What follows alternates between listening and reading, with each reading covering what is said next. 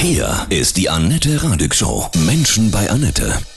Heute bei mir zu Gast Nicole Krüger aus Hannover. Guten Morgen, Nicole, grüß dich. Guten Morgen, Annette. Du bist von der Lost Voices Stiftung für Menschen mit chronischem Fatigue-Syndrom. Genau. Was ist das genau? Ich höre da Müdigkeit, Erschöpfung raus. Ja, das ist allerdings zu einfach gefasst. Mhm. Es handelt sich dabei um eine neuroimmunologische Erkrankung. Äh, wer von der Krankheit noch nicht viel gehört hat, da kann man sagen, es ist eine MS-ähnliche Erkrankung. Viele kennen die Krankheit besser. Das heißt, es ist eine Erkrankung des gesamten Körpers, betrifft alle Systeme, also das Nervensystem, das Immunsystem, die Muskeln und äh, hat ganz schwerwiegende Folge für die Betroffenen. Mhm. Du bist selbst betroffen, ja? Genau. Welche Ausfälle hast du oft? Also du hörst dich ja jetzt total fit an, Powerfrau. Ja. genau. Äh, das ist übrigens ganz typisch. Ähm, es ist so, dass man ähm, zunächst, also bei mir fing das an, dass ich äh, am pfeiferschen Drüsenfieber erkrankt bin, ein ähm, Infekt. Mhm und bin dann nicht wieder gesund geworden. Und äh, dann hat das fast dreieinhalb Jahre gedauert, bis ich diese Diagnose bekommen habe. Und das ist nicht die Ausnahme, sondern die Regel. Oh. Und die Hauptsymptome sind eigentlich äh, ganz schwere Muskelschmerzen, Gedächtnisstörungen, äh, nicht erholsamer Schlaf. Und das Wesensmerkmal der Krankheit ist eine Zustandsverschlechterung nach körperlicher und geistiger Belastung. Und die Besonderheit ist, äh, dass die in der Regel zeitverzögert auftritt, circa 12 bis 48 Stunden nach einer Aktivität. Mhm. Also das heißt, du könntest jetzt nach unserem Interview dann irgendwie auch Symptome bekommen, weil du dich jetzt natürlich konzentriert hast und Power gegeben hast? Genau, genau. Und das muss aber nicht heute auftreten, Nö. sondern es kann auch morgen, übermorgen auftreten. Und äh, manchmal stapelt sich das auch auf. Dann kann es auch mal eine Woche später sein, dass der, die Zustandsverschlechterung kommt. Aber die ist dann so massiv, dass sie dann bis zur Bettlägerigkeit führen kann. Gott. Wie viele Menschen in Deutschland sind von diesem chronischen Fatigue-Syndrom betroffen? Also äh, es gibt in, in, Deutschland noch keine Erhebung diesbezüglich. Das heißt, äh, es werden internationale Zahlen zugrunde gelegt. Man spricht da von 0,3 Prozent der Gesamtbevölkerung und das entspricht in Deutschland also mindestens 240, 250.000 Menschen. Mhm. Und die Dunkelziffer, das sind dann viele, die gerade diese äh, Symptome vielleicht haben und nicht wissen, was es ist, ne? Von Arzt zu Arzt rennen, wie deine Odyssee, ja. ne? Genau, also das Problem ist, äh, dass wir schätzen, aber weltweit ist das Problem noch da, dass nicht mal 10 Prozent der Betroffenen äh, die Diagnose erhalten haben oder auch eine fehlerhafte Diagnose erhalten haben. Und das Traurige ist, es sind ja auch Kinder betroffen. Wie kann man das denn testen? Gibt es da eine das ist die große Herausforderung. Leider hat die Wissenschaft bisher noch nicht einen sogenannten Biomarker gefunden, der diese Erkrankung feststellen kann, sondern hier wird eine, ist eine ausführliche Anamnese erforderlich. Das heißt, der Arzt fragt, äh, wie das Ganze entstanden ist, welche Symptome vorliegen und so weiter.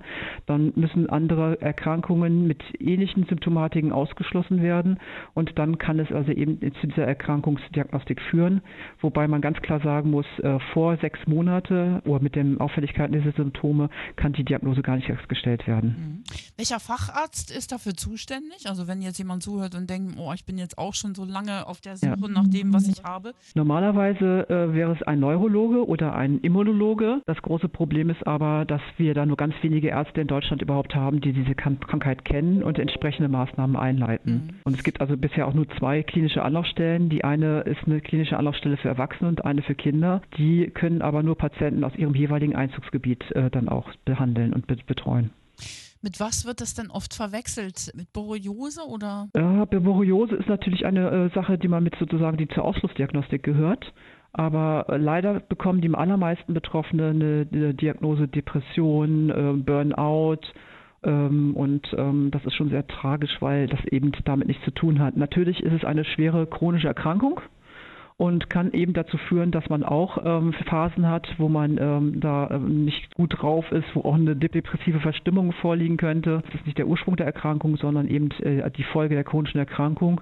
Etwas, was übrigens auch bei vielen anderen chronischen Erkrankungen auch auftritt. Dann wird es ja dann auch wahrscheinlich oft in diese Psychoecke gestellt, ne? Genau. Also, also hm. die Psychosomatik spielt ja eine wesentliche Rolle. Viele Betroffene werden auch, äh, das ist sogar bis zu einer Stigmatisierung, hm. denn ähm, es wird nicht nur gesagt, man hat eine Depression, sondern es gibt auch leider immer noch Ärzte, die sagen, ähm, man sucht sich die Krankheit aus, um sich äh, auf, auf Kosten der Gesellschaft ein schönes Leben zu machen.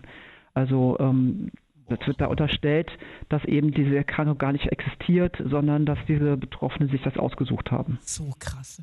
Wird die Krankheit denn, das chronische Fatigue-Syndrom, in Deutschland richtig anerkannt? In der Vergangenheit war das nicht der Fall, aber ähm, es hat jetzt begonnen, dass wir mit Politikern ins Gespräch gekommen sind und ähm, in anderen Ländern sind wir da sogar schon etwas weiter. Ähm, das ist das dänische Parlament zum Beispiel, das vor wenigen Jahren sich in der Öffentlichkeit bei Betroffenen entschuldigt hat und auch das äh, norwegische Parlament bzw. die norwegische Ministerin, die hat ganz deutlich gesagt, es tut uns leid, wir haben die Erkrankung falsch eingeschätzt und haben die Betroffenen dadurch stigmatisiert und das muss sich zwingend ändern. Toll. Und auf dieser Ebene sind wir jetzt auch in Deutschland unterwegs, haben treffen immer mehr Bundestagsabgeordnete die sich sozusagen miteinander vernetzen, um da eben eine Änderung herbeizuführen. Was gibt es für Behandlungsmöglichkeiten? Ist man da schon weiter? Ja, auch das ist schwierig. Es gibt keine einheitliche Behandlungsmethode, wo man sagen kann, die musst du bekommen, um wieder gesund zu werden. Ähm, aber es hört sich immer so an, als ob da gar keine Hilfe möglich wäre und das stimmt nicht. Man kann also eben bei der Symptomlinderung ansetzen. Das heißt, äh, man muss mit den Betroffenen immer dann darüber sprechen, was ist gerade im Vordergrund, äh, was sind die Beschwerden, die im Moment äh, am, schwerwiegendsten sind und da kann man dann ansetzen. Das können die Schmerzen sein, dass man eben mit Schmerzmedikation, aber auch mit Entspannungsübungen da in dem Bereich versucht, Linderung zu verschaffen. Und da gibt es noch andere Möglichkeiten, sogenannte Tänzgeräte und so weiter. Ähm, wichtig ist die Schlafregulation. Das ist eigentlich etwas, was ganz am, im Vordergrund steht beim, äh, äh, zu Beginn der Erkrankung. Und äh, auch die anderen Symptomatik muss man halt immer schauen. Viele leiden auch an der sogenannten orthostatischen Intoleranz. Das heißt, ähm, bei ähm, sitzender oder stehender ähm, äh, Aktivität äh, fällt der äh, Blutdruck ab und es kann bis zur Ohnmächtigkeit führen. Ähm, da kann man mit, Medika mit, bestimmten Medikamenten eventuell versuchen, ähm, dann etwas zu, entgegenzusetzen. Aber das, die Schwierigkeit ist eben, äh, es ist ein Ausprobieren und ähm, es ist leider auch so, dass viele Medikamenten ähm, zwar da verfügbar sind, aber nicht jeder Betroffene verträgt dann diese mhm. Medikamente auch. Und das heißt, es ist ein Ausprobieren, ähm, wie reagiert der Körper, hilft es oder muss man nochmal was anderes ausprobieren. Ähm, das Wichtigste ist im Grunde genommen am Anfang erst einmal dass das Umfeld informiert ist über die Krankheit, dass die über die Folgen Bescheid wissen. Und äh, dann ist es ganz, ganz wichtig, dass die Betroffenen lernen, mit der Krankheit umzugehen und zwar mit der verbliebenen Restenergie Haus zu halten. Wie ist das für dich? Du, du weißt ja auch gar nicht, wann du so ein ähm, Symptom bekommst, dass du jetzt irgendwie genau. total schlapp bist. Das ist ja für dich, wie planst du deinen Alltag? Wie kannst du arbeiten? Ähm, es ist so, dass bei mir schon eine gewisse ähm, Rhythmus reingekommen ist ähm, im Laufe der, der Jahre. Und äh, aber es ist nie ganz auszuschließen, dass all das, was ich mir denn vorgenommen habe, neben mal eben nicht funktioniert, weil dann etwas auf mich zukommt, was ich vorher nicht einplanen konnte. Und ähm, das ist aber etwas, was ich ich habe gelernt, mit der Krankheit zu leben. Aber es muss, muss auch sagen, es gab zwischendurch immer mal wieder auch Phasen, wo ich es auch einfach selbst mal leid war. Und das ist aber auch normal. Und äh, da sage ich den mit anderen Betroffenen auch immer, ähm, das darf ich auch gerne mal zulassen. Es ist wirklich, man wird ja komplett aus dem Leben gerissen. Die meisten verlieren ihre Hobbys, ihre äh, Berufstätigkeit und auch den Kontakt zu Freunden. Und dann darf man auch mal ein bisschen ähm, verärgert oder traurig sein. Ja. Aber wichtig ist dann, dass man versucht, ähm, das wieder zu überwinden und wieder neu durchzustarten. Es kann auch mit der Erkrankung möglich sein, einen Grad der Lebensqualität wieder zurückzugewinnen. Bis bist wirklich eine starke Frau, Nicole. Wow. Ja, vielen Dank. Was hast du früher gemacht? Ich bin gelernte Sparkassenkauffrau, war zum Schluss als Vermögensberaterin tätig und neben meiner beruflichen Tätigkeit war ich äh, sehr sportlich aktiv. Ich war also Sportschützin und bin da auf Wettkämpfen unterwegs gewesen und auch durchaus mit meiner Mannschaft erfolgreich. Ist ja krass, dann auch so ausgebremst zu werden. Hast du das so als Entwicklungslernaufgabe für dich angenommen? Am Anfang bist du so schwer krank, dass du Dinge auch nicht vermisst, weil du gar nicht die Kraft dazu hast. Also erstmal, es geht dir so, so schlecht, also so, ähm, die Symptomatiken sind so schwerwiegend, dass du eigentlich nur damit beschäftigt bist zu existieren. Du fängst also erst erst nach und nach an wahrzunehmen, welche Verluste du mit dieser Krankheit bekommst. Und bei mir war das ähm, so, dass sich das eigentlich ja von selbst sozusagen entwickelt hat, ähm, dass ich immer mir auch vor Augen gehalten habe, was ich alles schon bis dahin erreicht hatte. Und ähm, ich versuche immer wieder eben von den Erinnerungen zu zehren, die ich in mir habe, die mir auch keiner mehr nehmen kann. Hm, für dich ist das Glas immer halb voll. Sozusagen, ja, genau. Ja, genau. Das kann die, ja. jeder. Und ich muss mhm. ganz klar sagen, ich habe da nichts aktiv dran gemacht, sondern es mhm. ist einfach Gott sei Dank bei mir so, dass es sich so entwickelt hat.